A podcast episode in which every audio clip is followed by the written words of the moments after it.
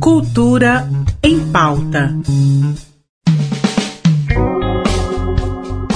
Olá, seja muito bem-vindo a mais uma edição do Cultura em Pauta. Boa segunda-feira, um ótimo início de semana e bora falar de arte. Segue até o próximo dia 25 de novembro a mostra A Terra, Sinal a Terra, no Centro Cultural da UFG. A exposição conta com a curadoria do artista visual Gilson Plano e reúne obras de diversos artistas que são resultados da articulação de trabalhos de arte, fotografia, documentos e objetos do campo do patrimônio cultural todos se relacionam com as presenças artísticas em aldeias e quilombos.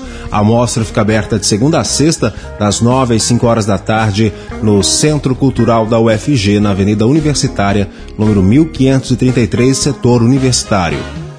A Escola do Futuro do Estado de Goiás em Artes Basileu França realiza a vigésima mostra teatral Desaguar Segundo a organização, os espetáculos trazem diferentes estéticas, desde performances até o drama, farsa e o teatro infantil.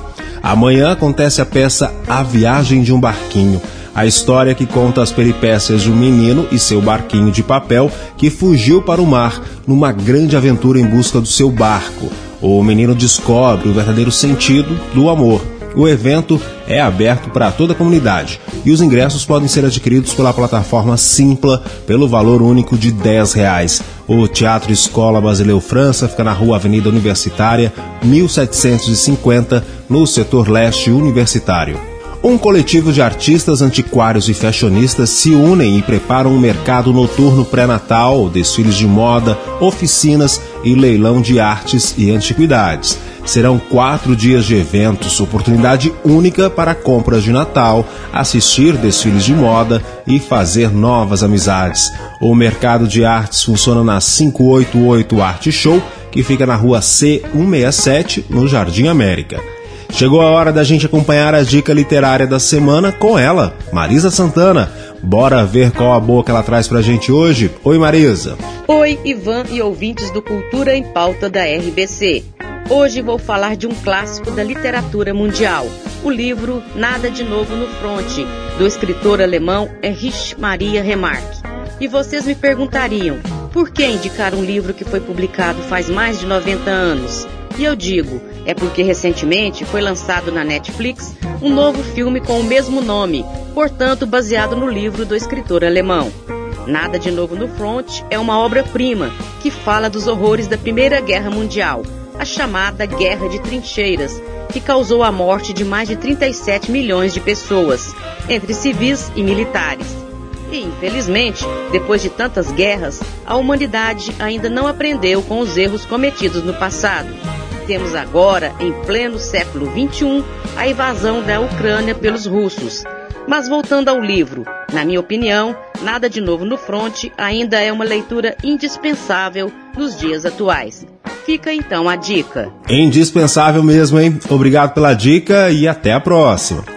Ainda dá tempo de você conferir no Cine Cultura o documentário Kevin. A trama gira em torno de Joana, uma brasileira que visita pela primeira vez sua amiga Kevin na Uganda.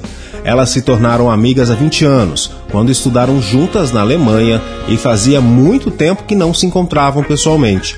A partir desse encontro, o filme tece a fina trama que é uma conversa entre duas amigas. As histórias do passado, os desejos, os caminhos trilhados, os diferentes modos de encarar a matéria do vivido e um elo de amor e sororidade que resiste à distância do tempo.